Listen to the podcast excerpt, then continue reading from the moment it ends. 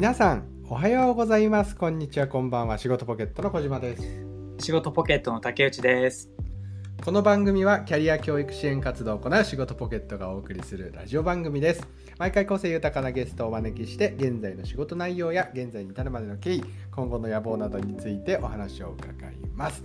はい始まりました。仕事ポケットラジオ。はい間もなく梅雨明けということでね皆さんいかがお過ごしでしょうかという梅雨って入ってるんですか、もう？えもうとっくですよ。結構今回今年早かったみたいです。まあ関東に限るですけど。あ今回そうなんだ。そうですよ。ちょっとね天気に疎いんじゃないですか？天気には、そうですね、もうずっと家にいるんで、あんまりもう天気関係なくなっちゃってます。そうなっちゃいますよね。でも結構散歩されてるじゃないですか。そうですね、毎朝 散歩してます。そう。ですよね。なんかやっぱ雨とか季節の移ろいを感じるのかな確かに、公園とかにね、と、うん、咲いてる花とかが、あ、今これ咲いてるんだとか、なんか変化に気づくようには確かになりましたね。毎日散歩してるから。あ花鳥風月ですね 花鳥風月。まあでもおじいちゃんみたいになっちゃってるかもしれない。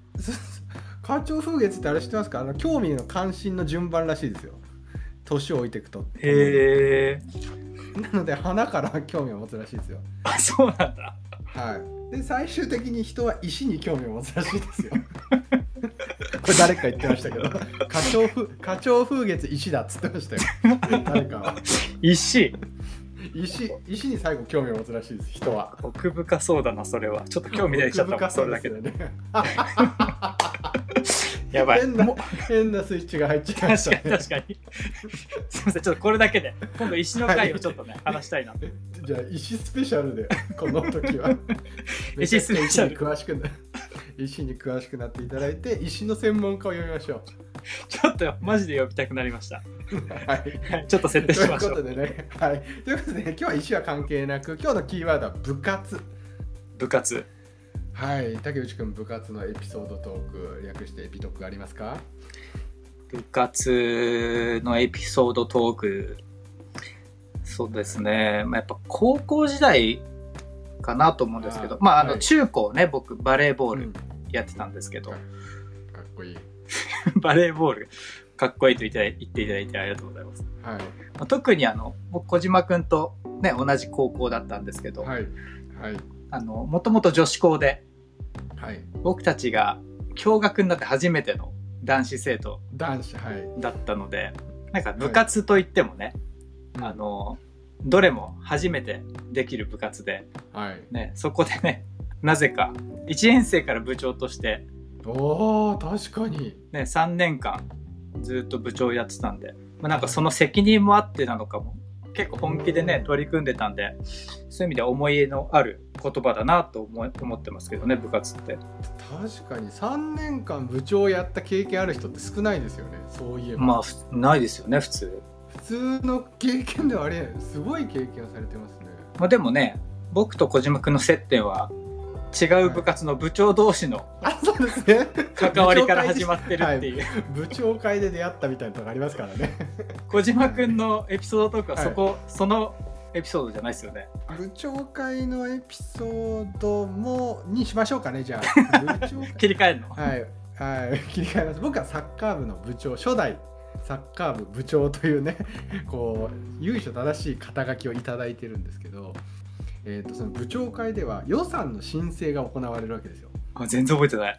あ覚えてないですか、うんで、えっと、サッカー部は新設でサッカー部のものをみんな知らないからうん。めちゃくちゃ予算が取れたって思い出を今思い出しました あ、もう何にもないからね。そうです何にもなくてみんなししかもその道具を知らないから、うん結構いいものを揃えられたなって思いながら部長会に参加した記憶がありますあ、道具知らないっていうのは予算を承認してくれる人が。そうですそうです。みんなで承認をしていくんですけど例えば、うん。えっと、ラダーとかを買ったんですけどうん。ラダーはしごですよね、うんうんまあそれ一回も使わなかったですけどね 僕。サッカー部でさ、はしごって何に使うの？あその下に引くんですよ。はしご。縄状のはしごを下に引いてこうステップの練習をするなんるほど、ですよなるほど。あ、分かった分かった。ラダーとかこのボールとかも結構いいやつとかにしてなのでなんかすごいあなんか結構いい予算取れたなとか思ってました その時なんか仕事みたいなことそっからやってたの。あ確かに面白いね。確かにそうですですけどなんか他の部活は結構削られててあそれいるの？うんみたいな話とかまだ使えるよねみたいな話をされていたのがすごい印象的でした確かに。部活の予算ってどこで決まってるとか全然意識してやってなかった。明らかに桁が違ったので。そうなんだ。で、それをくすねてたっていうことですくね。すねてはいない。い いいいものを使おう買っていいものでこう練習しようと思ってたんですけど、まあ、使ってないものも結構ありましたっていう話ですね。なるほど。で、その部活を？はい。1年で辞めました。部長が。部長が1年で辞めましたねかチャラかったんですもんねみんな ちょっとね、うんそこを、本当アフタートークになっちゃうんで、そろそろね、そろそろ本題に行きましょ。はいうもう同級生も聞いてる可能性あるんで,、あるんでんまり言わないようにしとこうね行きましょう。ということでね、はい、じゃあ今日の、ね、テーマの部活にちょっとね沿ったか沿ってないかちょっとわからないんですけど、まあ、ちょっといろいろねお話を聞いていきたいと思います。はい。はい、それでは本日のゲスト部活動マネージャー川島文さんです。はい、こんにちは、川島です。すいません、声大きかった。いや大丈夫ですよ大丈夫ですよ。大丈夫ですよろしくお願いしますよろしくお願いしおます。願いします。はいすいませんお待たせしました。一年で辞めたんですね。はい、甘神とくだらない話にお付き合いいただきましてありがとうございます。そうなんですよ。一年で辞めちゃったんですよ。はい、ということでね、部活動のマネージャーというところで、まあいろいろね、もうこの時点で気になることがいっぱいあるんですけれども、うん。と早速、えーゲストのご紹介をさせていただきたいなと思います。1985年生まれ、えー福岡県出身リノベーションを行う不動産会社株式会社リビタに所属。所属企業が運営する趣味や好きなことを部活と名付け部活を楽しむ大人を増やすためのシェアスペース。部活動でマネージャーをされています。日々施設利用者やみなとみらい地区の就業者住民など多種多様な人々の交流活性化促進に努められご自身も餃子部の部長として活躍をされています。一番気になるのは部活動でマネージャーをされてるってところがで部長みたいなそういう肩書きのこの連鎖が気になりましたね。ちょっとね、多分耳から聞いてるだけでは、ねうん。部活動のマネージャー餃子部の部長って聞くとね、長それお仕事なんですかっていう話に聞こえてきちゃうかなと思うので、ぜひその辺も聞いてみたいなと思います。はい、ではね、早速いろいろね聞いていきたいんですけどまず現在のお仕事内容その部活動でのお仕事内容をちょっと教えていただければなと思います。はい。えっとですね、部活動は横浜のみなとみらいの、えっと、ラドッグヤードガーデンというランドマークタワーの地下に、まあ、あるスペースなんですけれども、えっと、一応、えっと、ドッグヤードという、まあ、国重要文化財で、昔、あの、港が、あの、横浜にできた時に、えっと、船をこう修理したりするような、あの、場所が、うんうん。えっと、残っていて、まあ、そこを、あの、そこの周りにできた商業区画っていうような空間を、まあ、活用しようっていうような、うんえっと、ところで誕生した、あの、施設なんですけれど、なので、まあ一応横浜市とか、えっ、と、ランドマークタワーのオーナーである三菱地所さんとかっていうところと、まあ協、協業といいますか、公民連携事業という形で、うんえっ、と、運営している施設になっています。うんはい。で、えっ、と、空間としては、あの、まあ、シェアスペースといって、えっ、と、キッチンとかスタジオとかっていう様々な設備を、まあ、備えた、えっ、と、スペースを、まあ、時間貸しでお貸ししていたり、あとは、あの、コワーキングスペースとか、まあ、シェアオフィスというような空間を貸し出しているっていうような、あの、そういう空間なんですけれども、えっ、と、冒頭にあの、コンセプトも、あの、お話ししていただいたように、えっ、と、大人が部活をこう楽しむような、えっ、と、趣味や好きなことを、まあ、掘り下げて、えっ、と、みんなでシェアして楽しんでいくっていうのを、まあ、後押しするスペースとして、えっ、と、様々な、まあ、イベントを企画したりとか、うんえー、としているっていうようなそんな場所で、まあ、そこのマネージャーとして、まあ、日々お客様との接客だったりもありますし、うんまあ、売り上げをどう上げるかみたいなこともやりながら、えーとまあ、施設に関わる人たちが、まあ、楽しんでもらえるようなものをこう形にしていくっていうような仕事をしています。うん。ちなみにこのマネージャーっていう肩書きはちょっと狙いがあるのか、それとも本当に管理職のマネージャーそのものをあ示してるのかって言ったらどういう感じなんですか、かなりあの狙っています。はい、部活っていう意味で言うとあの部活のマネージャーでみんなを応援するっていうようなあの、立場でいたいなっていう感じで付き合いました。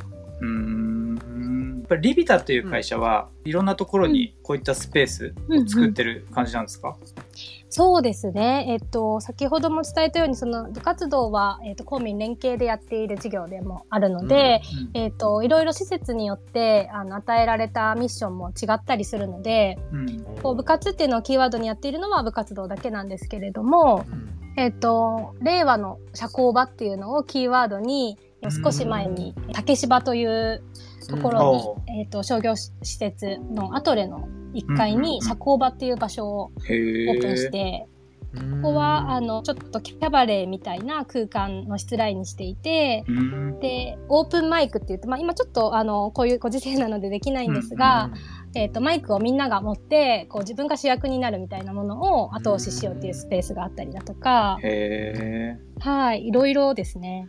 まあ、その中でまあ特徴ある施設の中で、部活動ってとこに所属してるっていう感じなんですね。そうです。なるほどねまあなんか一番やっぱき最初に聞いてみたいところとしてはどんな部活があるかっていうのが一番聞いてみたいなって思いましたね。はい。餃子餃子部だけは今知ってます。うんはい。えっと、レコード部、レコード部。うんえー離島部。離島、リト。はい。離れた島。そうです。島好きの人が集まる部活とか、あとは、と紅茶部とかう、んうん。果物部とか、スパイスカレー部とか、あと昭和文化研究部とか、ー。あとはヨガ部、おお。土産部、お土産部、はい、鍋部、鍋部、ビール部。ビール部。いっぱいありますね。はい、そんな感じで結構いっぱいあります。へどうやってこう、部活ができていくんですか？えっと、部活ができるのは、一応その、えっと、仕事ではないっていうところで、部長さんとお話をして、えっと、こういう好きなことがあるんですっていうようなお話を受けて、じゃあ部活にしましょうっていう感じで、割とこう、何か書式があるというよりかは、コミュニケーションしながら作っていくっていう形でできてます。うんうんなんか何人からとかあるんですか？はい。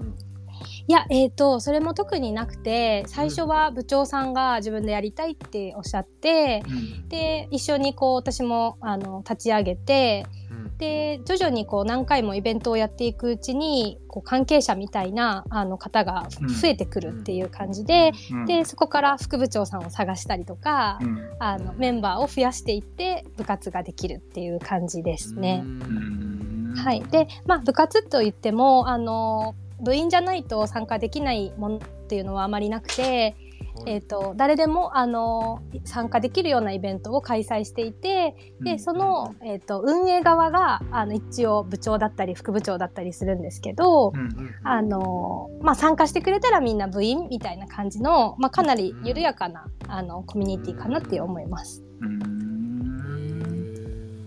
施設の収益っていうのはどう,、うん。どういうところをメインにうんうん。そうですね。スペースなんですか、うん。えっと、基本的にはそのシェアオフィスだったり、うん。えっと、コワーキングスペースとか、レンタルスペースで場所を使って、えっと、イベントや、あの、なんていうんですかね、仕事場として使う方だったり、うん。イベントを主催したいっていう方だったり、うん。まあそういう、えっと、人たちに使ってもらっているっていう感じですかね。で、そこでの、まあ、収益を、あの、上げながら、うん。えっと、コミュニティ運営みたいなものはどちらかというとこう定性的なというか、うんうん。あの施設の価値をこう高めるための活動として、えー、と力を入れているというような感じです。なるほど。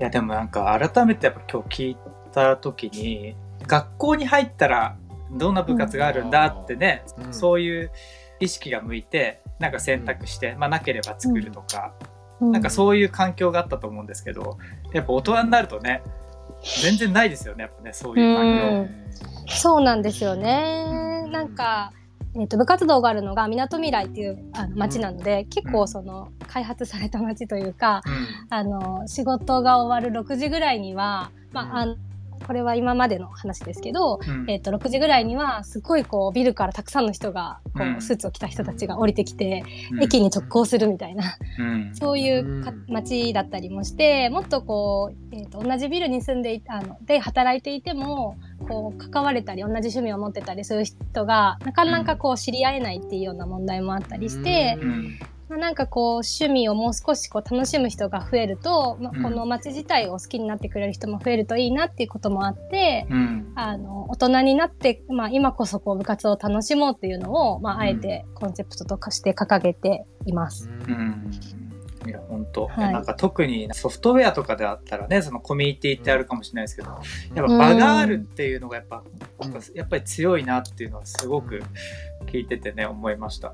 うんうん何回かねお伺いしたことあるんですけど物質もあるんですよね。うん。はい、あります。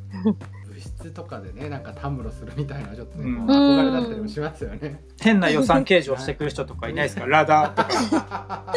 使わないラダーとか。使わないラダー。をキーワードになっちゃいましたね今日。使わないラダー。いやーちょっと改めてちょっともう一回行ってみたくなりました。ぜひ。うん。遊び行かせてください。はい、ぜひぜひ。もう、えっ、と、今年で 7, 7年目？うん。えっ、と、うん7周年ですね、もうすぐ。え施設です結構ねみなとみらいには行くのであ、本当ですか？はい近いんですよ意外あとそうなんですね。それはそれはぜひ。はい行かせていただきたいと思います はい。はい。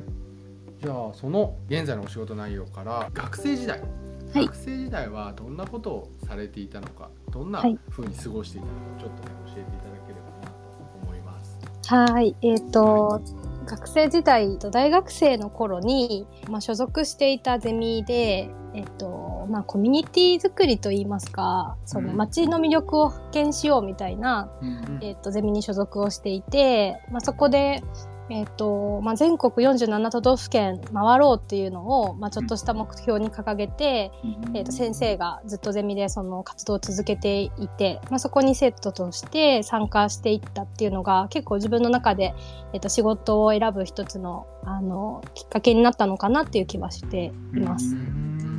実際47都道府県行ったんですか？いや、えっ、と、私たちが、私が所属していた期間では、うん。えっ、と、5件ぐらいですかね、4件とか5件とか、それぐらいだったと思うんですが、先生はうん。達成してたのかな？それ以降、あの、ふみさんは結構意識してたりするんですか、?47 都道府県行こうみたいな。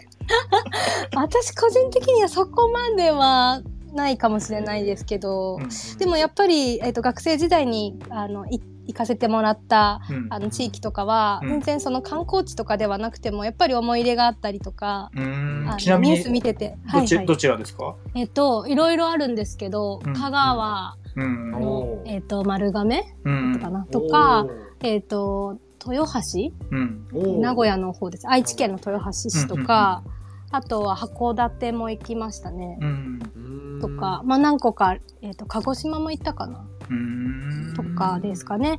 実際行ってどういう活動をされるんですか、一応なんか先生と、まあ、そこの、えっと結構呼んでくださる人がいてそれが、あの行政の方だったり、うん。えっと街づくりをやっている方たちが結構呼んでくださって、うん。まあ、学生の視点でこの街の魅力をこう見つけてほしいなみたいなでそれをこう住んでる人に伝えてくださいっていうようなあのお題で、うん。えっとポスターを作ったり、まあ、それこそポスポッドキャストで音声を作ったりとか、まあ、そういう感じのことをやってました。うん。じゃあ本当にそういう街づくりをうん。いろんな地域で体験するっていう活動だったってことですね。そうですね。はい。ちなみにそのゼミになんで興味を持ったんですか？うんなんか、大学に入る前からう、ん。すごくその、いろいろ調べていて、うん。先生のやっている活動にすごく興味を持って、うん。あの、場の力プロジェクトっていう名前で、場あのウェブ、うん。ウェブページとかもあって、ううん。んなんかこう、決められた、こう、まあ、テキストだったりとか、うん。あの、過去の文献とか、そういうのをうん。こう、見て何かをするというのではなく、うん。なんか自分が感じたものをこう人に伝えることで何かこう価値を生み出すっていう、なんかこう面白さをが高校生の頃にわーっと思って、そこから、まあ、ずっと気になってうん。入れたらいいなと思っていたっていう感じですかね。なんかすごく明確な何かがあるというわけではなく、割と感覚的な部分でもあるんですけれども、はい。すごいな。なんかその活動に参加したくて、大学をある意味選択したっていうことなんでうすか、それだけではなかったんですけど、そのゼミだけではなくてなんか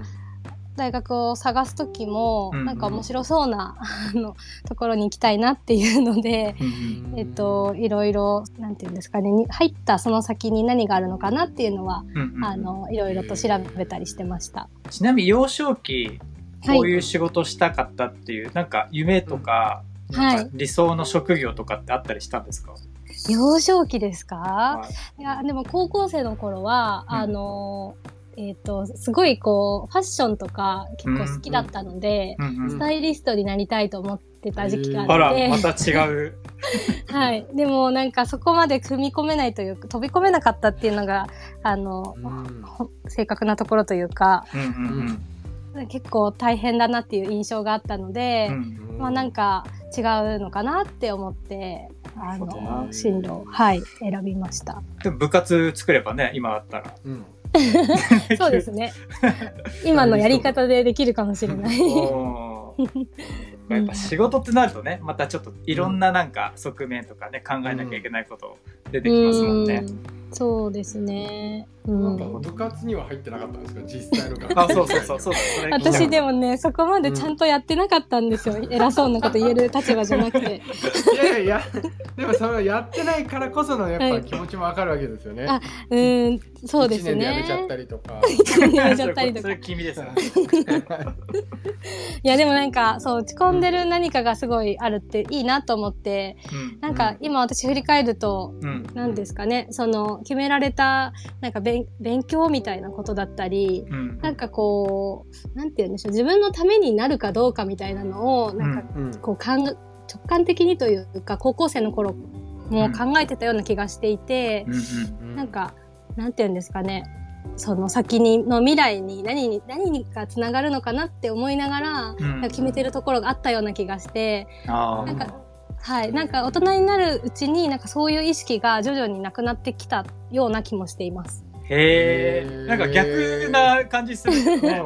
うん。感じがなんか子供の頃って結構なんか親が喜んでくれる仕事を夢に書いたりとかしてなかったですか？ああ、そういうのはあるかもね、確かうに。ん。なんか意外と子供の頃って結構打算的だったなって今になると思います。なるほど。じゃあもう今は解放、されてる。ね、そうかもしれない。いやー、面白いなーなんかね、大学の話聞いてたら、その前の話とかも聞けて、すごく、ううんん。面白かった。なるほど。そこから、今さっきお話しいただいた、そのコミュニティ関わり始めるのに興味を持ったっていう話だったんですけど、まあはいそ。こから最初のキャリアの話ちょっと聞いていきたいなと思うんですけど、うん最初のキャリア、就職先っていうのはどういうとこだったんですか、えっと、最初は、えっと、カフェカンパニーっていうカフェの企画運営会社に入りました。へーなんでそこに入られたんですか、なんか結構いろいろ探したんですけど、なんか最初はすごい出版社に入りたくて、また違う情報が来た。そう。なんか雑誌を作りたいなと思って、うん。で、受けてたんですけど、うん。まあうまくいかず、うん。で、まあなんかそうやってコミュニティみたいなものに、あの学生の頃から増えてたので、うん。えっ、と、まあデベロッパーとかを見て、まあ不動産会社を見てたんです。ただなんかやっぱり結構男社会な感じだったり、まあどうしても営業っぽい、あの、印象が強かったりして、うんうん。こうなかなかあのソフトな意味でのまちづくりみたいなものにうん。関われる企業が、あの私の調べる範囲であまりなくて。うんでなんかそういうのでないかなって調べた時に、うん。えっとそのカフェカンパニーの社長の楠本さんっていう方が、うん。あのえっとまあ、カフェが、えっと街を作るみたいなことをおっしゃっていてうん。でそのカフェでこう朝昼晩とあの過ごして、うん。あのいろんな過ごし方を一つのカフェでやっていったり、うんこう街への愛着がそのカフェがあることで高まっていくようなこうんう場を作ってるみたいな話をされていて、ううん。んそれにすごく共感して、まあ、自分もそういうカフェを作りたいなって思って入社をしました。なるほど。うん。なんかさっきの場の力とかなんかここでなんかつながった感じしますね、そうですね。すごいその時はかなり悩んで探しましたけど、今になってみるとすごくあのつながるなとは思います。ちなみにカフェカンパニーではうん。どんなことをやってたんですか、うん。えっ、とそれがもう入社したらずっとそのカフェの現場でうん。えっ、へと働いていましたね。もう朝から晩まで すごい働いてたような印象があります。記憶があります。えー現 現場って言ったらこうキッチンだったりとかそうですねすそうですね。なのでお客様が来て、もう本当に、うんあの普通のオペレーション業務ですね。メニュー出してうんオーダー聞いて、へーお会計もとかも全部、えっ、と、キッチンもやってましたし、うんうんはい、いろいろやってました。なんかね最初に狙ってた出版とかね、うんが学生時代の活動とは全然想像ができないような、はい。うん。ね、最初のお仕事なそうですね。でも、すごい良かったなと思ってて、その、うん。現場感がすごい、うんこう、分かったというか、ややっぱりこう、あの、現場がないうちに、そのカフェの企画をしても、うん、なんか多分あまり、あの、なんていうんですかね、えっ、と、ピンとこなかったような気がするので、うん。あの、日々働いて、自分がはあの実際に働いて、うん。こうどんなことがそのま場で行われているのかっていうのを体感できたっていうのは、多分若いうちじゃないと多分できなかったことだなとも思うので、すごく大事な時間だったなと思ってます。どのくらいの期間いらっしゃったんですか、カフェカンパえっ、と、3年ちょっとぐらいですかね。ううん。うんうん3年とか4年とかぐらいいましたね。まあその大半が現場、そうですね。現場に、えっ、と、いいました。うん。うんキッチンとか、えっ、と、新宿のルミネの上とか、五反田とか、うん。横浜とか、やっぱり結構いろんなところに。そうですね。1年ごとぐらいにこう変わっていって、はい。その後企画はい。に移っていくんですか、その34年の中で、なかなかその企画に、えー行くタイミングがなくて、うんで、まあそれを狙狙ってはいたんですけど、うん。なかなか、あの、でき、できないと言いますか、うんうん。企画の方には行けず、うん。まあとはいえ、やっぱりこう、デザインとかなら、あの、募集はするんですけど、うん。まあ店舗開発ってほぼ社長がやってるような仕事だったりまして、あはい。なので、なかなかちょっと難しいなというのもあって、ーうん。まあ、そのタイミングでちょっとあの家族の体調がというのもあったので、うん。まあ、それをきっかけにして、あの退職をするんですけれども、うんうんうん。はい。そうな。んですねはい。その後はうんどういうお仕事をさえっ、と、れたんですか、その後は、うん。えっ、と、実家が福岡なので、うん。1年ほど福岡に帰りまして、うんで、その時ちょうど、あのと D& デパートメントはい。が福岡にお店を直営店を出すっていうところで、うん。えー。それであのタイミングがあったのでスタッフとして入りました。でもなんかそれも結構 D& うん。デパートメントって47都道府県の、うん。えーとうん。D トラベルデザインっていう雑誌を作ってたりとか、うん。あの D47 食堂とか言って光栄で、あの食堂やってたりと、か,、うん。なんか結構あのこれまで興味持ってたこととやっぱり近いなというのは感じてましたね。うん、なんかつながりを感じますねあ。りますよね。うんうん、はいそこで、えっ、と一年ぐらい働かれて。そうですねそこで1年ほど働いて、うでまあこの先福岡でずっと続けていくのかなっていうのを、まあ、うん考え、まあ、ちょうど、あのえっと父親の病気が、まあ、帰るきっかけだったんですけれど、うんあの体調がちょっと復活したっていうので、回復しまして、はい、それを、まあ、機にというかうん。あのもう一回東京であの働きたいなっていうところで、うん。えっとまた上京するっていう感じです。おー。で上京して、上京して。はい。あ、そうですね。上京して今のリビタに入社をしました。おー。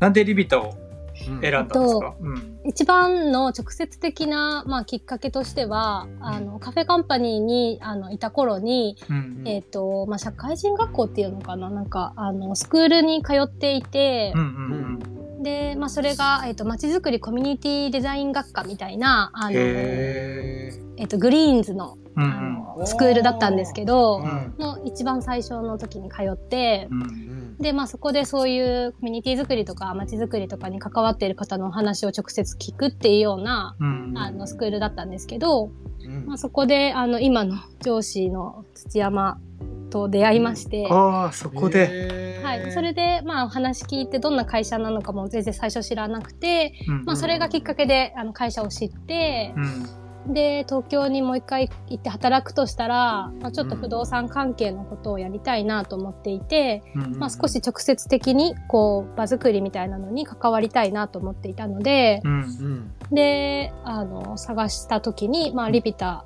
かなと思って、うん。あの、話聞かせてくださいっていう連絡をしたっていう感じです。なるほど。おーそこでの出会いがきっかけだったんそうですね。うんはい。なんかやっぱり企業情報だけを見てもわからないことたくさんあるので、うんなんかそういう場に行って出会った人とのつながりで、なんかこう、うん自分の道をこう見つけるっていうのは、なんかあるのかなとは思います。うん、確かに。うんテーマでもっともっとつながってますもんね、そこで。うん、そうですね。うんんリビタには今何年ぐらいいらっしゃるんですか、えっ、と、もう部活動が始まる直前に入ったので、うんもうすぐ7年目ですね。?7 年。へえ、その7年をうんちょっと聞いてみたいんですけど、最初はどういうことをやられて今につながってるんですか？そうですね。あのー部活動が2014年の6月にできたんですけれど、うん私は5月に入社をして、うん。うんそれでもう入った時から部活動を担当してくださいと言われて、うん今に至る っていう感じで。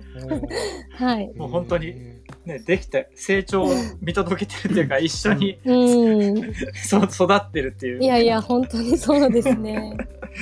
なるほど。うん。最初からそのマネージャーとしてお仕事をされてたんですか、そうですね。もう、あの、かなり現場に鍛えられているという感じで、最初からマネージャー。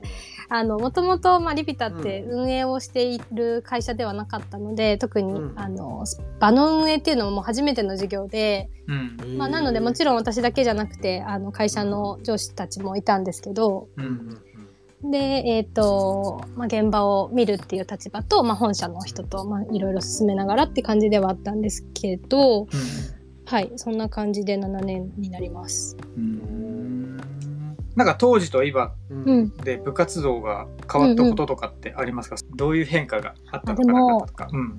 すごい、あの、変わっているなとは思っていて、うん。あの、やっぱり最初って人に来てもらわなきゃいけないから、うん。あの、いろんなもうイベントを打つし、うん。えっ、と、とにかくイベントをきっかけとして知ってもらう、来てもらうっていうことに力を入れていたっていうところで、うん。なんていうかこう、最大瞬間風速みたいなものをイベントを通して作っていくっていうことに結構力を入れていたなと思っていて、でもやっぱり3年ぐらい経ってから、そのあの場を持続させていくっていうことうん。にすごくあの重きを置くようになって、うんで、持続していくためにはやっぱり関わる人が、あの、私たちがとにかく何かをするというよりかは、関わる人が楽しんでやりたくなるようなきっかけをうんここちらがこう提示したり、サポートしたりしていくっていう風に結構切り替えて、まあコンセプトは変わらないんですけど、働き方というか、うん。あの私たちの立ち振る舞いみたいなものは、まあ、変わってきたかなとは思います。なるほど。なんかそれは変わるようなきっかけがあったんですか？そうですね。でも利用者さんが、あの、やっぱりイベントをやったりすることに、あの、よく来てくれる人が増えたりとか、うんまあ、こういうことやりたいんだよねって言ってくれる人が増えて、うんこう、私たちがやらなきゃって結構き気負うというか、あの、うんうん。やってたところを、なんか徐々にこう、いろんな人がやりたいって言ってくれるから、うん。こう徐々にそっちにこう、流れていったっていう感じですかね。ううんん当時からつ続く部活もあるんですか？ありますね。えっ、と、レコード部とかは、うん。あの、オープンして、うんえーと主催していたイベントで場を作る音音楽講座だったかな。ちょっと名前をすっかり忘れてしまったんですけど、音楽系の、えーとうん。連続講座をあのうん。開催した時に参加者うん。になっている人たちが、まあ、ん。主体となってレコード部を作ってくれて、うん。そこからあの未だにずっと続いていて、はい、メンバーは入れ替わったりもしてるんですけど未だに活動はしてくれてますね。うん、なんかもしかしたら聞かれることも多いのかなと思うんですけど、はないんか参加者が主体的にその場を作っていくコミュニティ作りって、多分結構悩まれてたりとかする、うんうん多いと思うんですけどどうやってコミュニティって作られるんですかっていうのはちょっとうん。難しいんですけど、うんうんうん。なんかコツというかなんか長年本当場を作ってるふみさんの視点で、どうやって場って作られていくのかってなんかありますか、うん。お考え。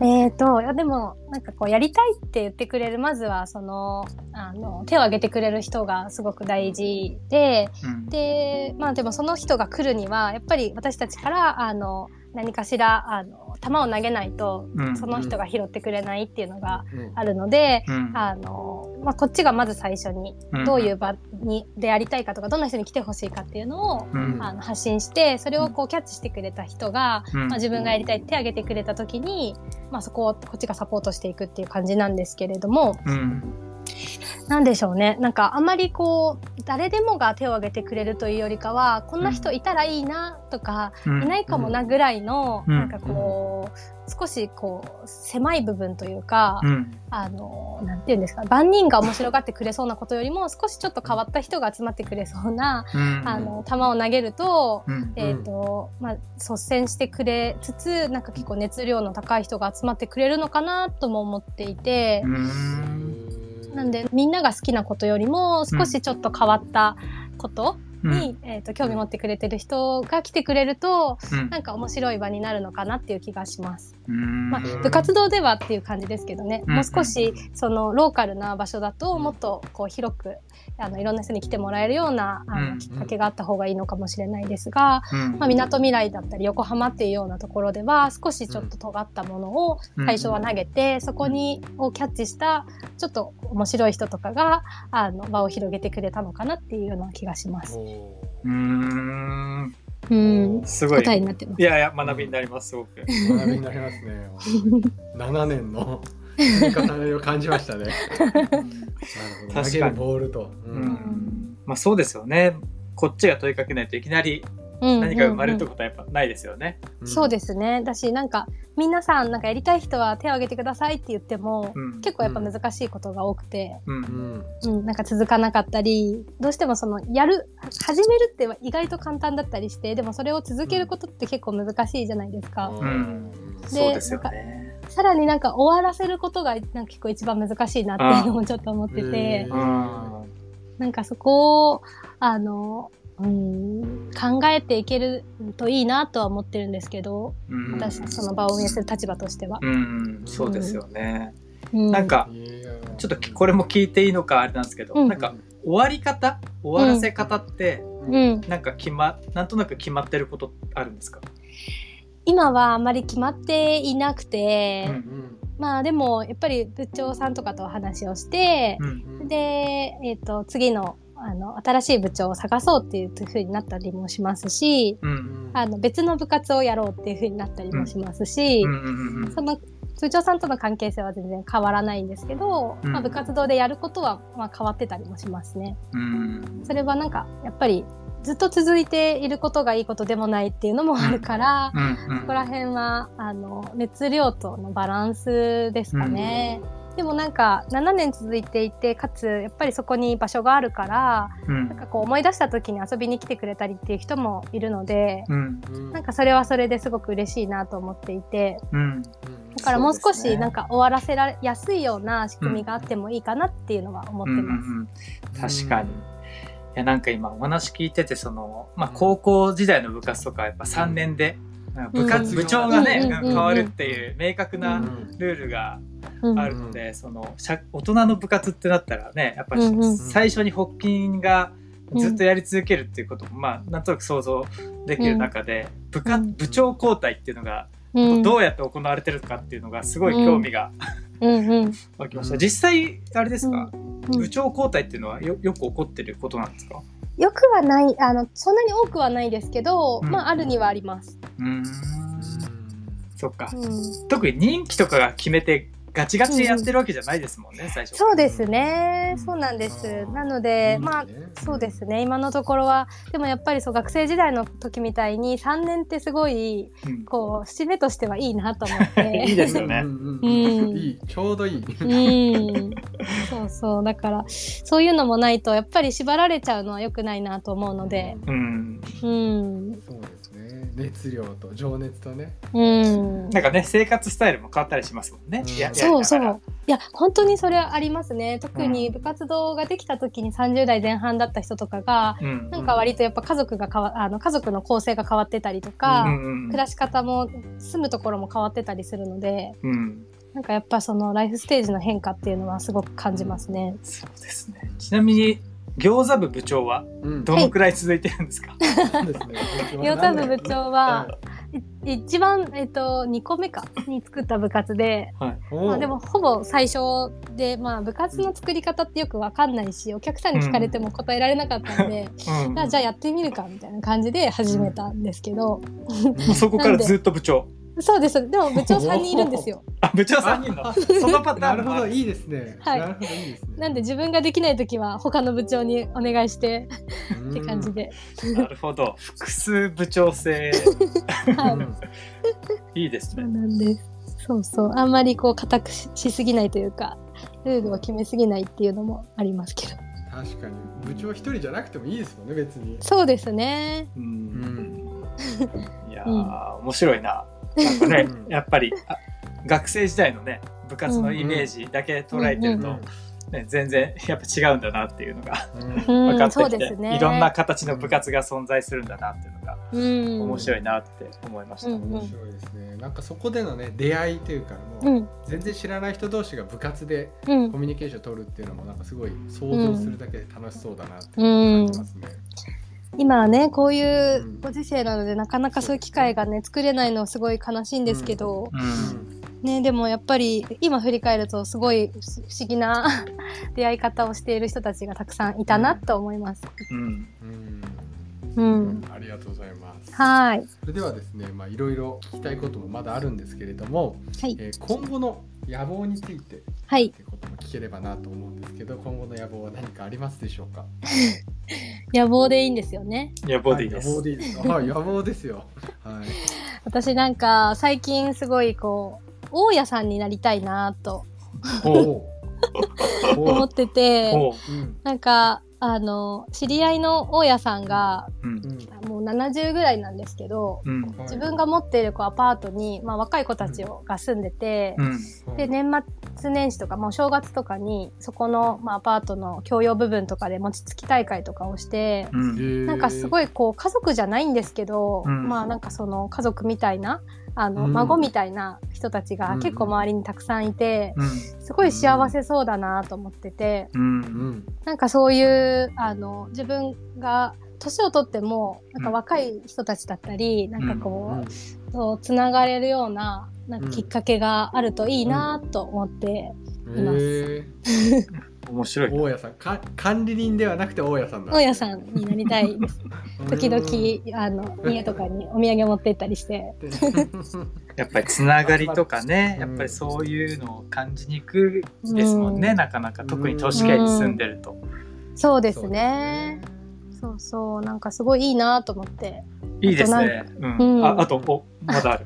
あだ、いいですか？いいですよ、もあと、ちろん。なんか、うんと、まあそういう同じような感じなんですけど、なんかちっちゃな村みたいなのも作れたらいいなというのも妄想してて。おーっと、うん村長。二人目の村長。ゲストで、ゲスト村長もう一人。あ、本当ですか？言いました？一人村長いましたね。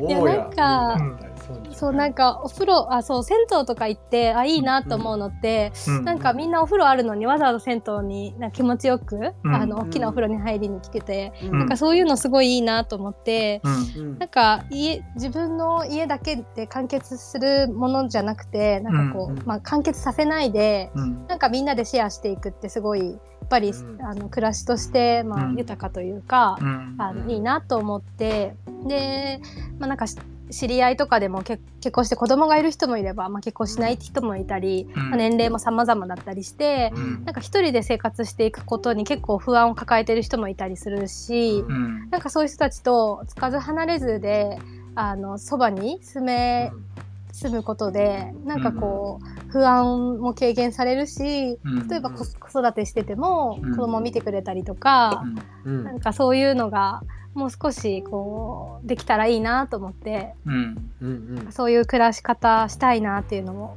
ちょっと妄想してます。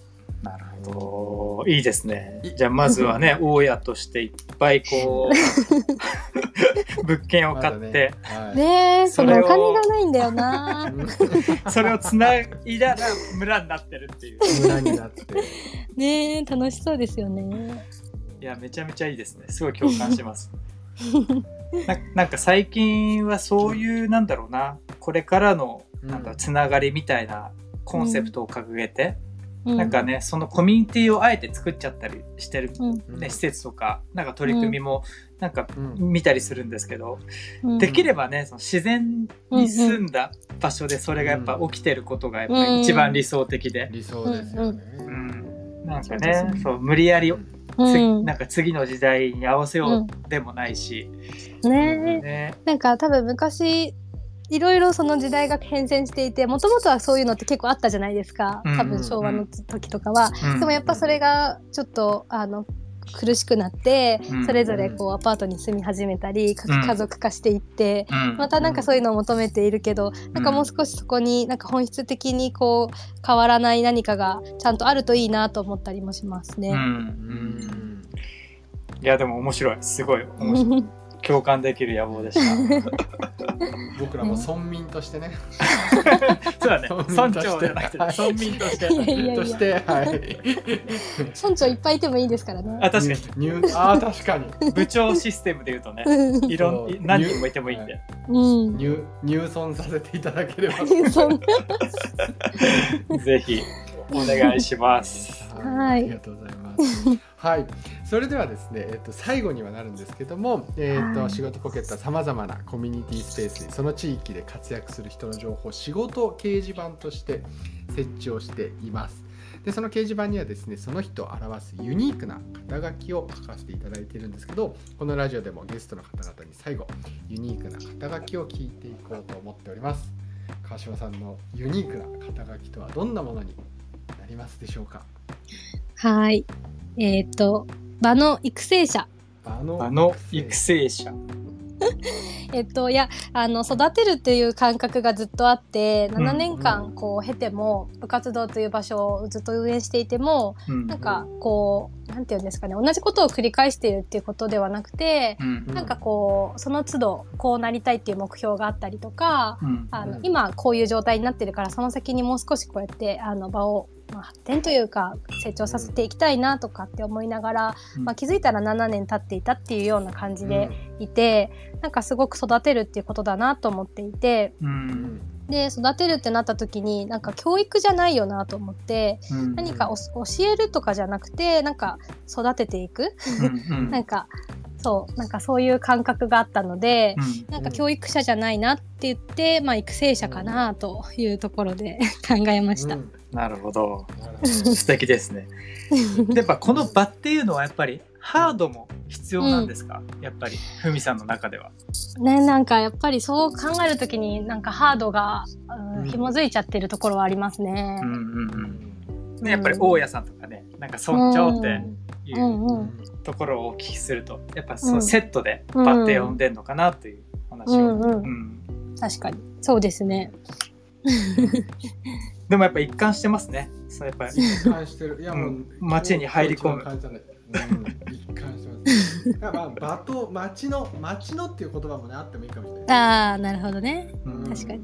ま街もこう育ててるような。場を育てることによってこう街も育つみたいうん。あー確かに。な素敵です次お会いする時はじゃあ村長っていう 肩書きになって。あま村長になっちゃうあままずは大家大家ですね。あいやですね。ちょっと親になろう。まあでもすでにもうね三人の村はできましたから一回。ここでいいんですか？村民。それで。はい。川島村は一回できたんで。いやいやいや。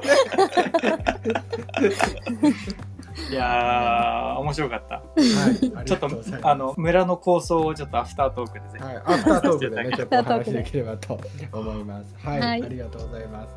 それでは本日のゲスト、えー部活動マネージャー、餃子部部長、川島文さんでした。ありがとうございました。はありがとうございました。い、といえー面白かったですね。一貫してますよね。もうその大学の選択のところからうん街づくりみたいなキーワードがずっとやっぱりあるっていうこの一貫性がうん。なんかやっぱ素敵だなと思いましたね。うん。いや、本当それも素敵だなと思ったんですけど、やっぱりすごい面白いなと思ったのが、幼少期の方が先のことを考えて選択してたっていうのが結構うん、うん、面白くて、うん。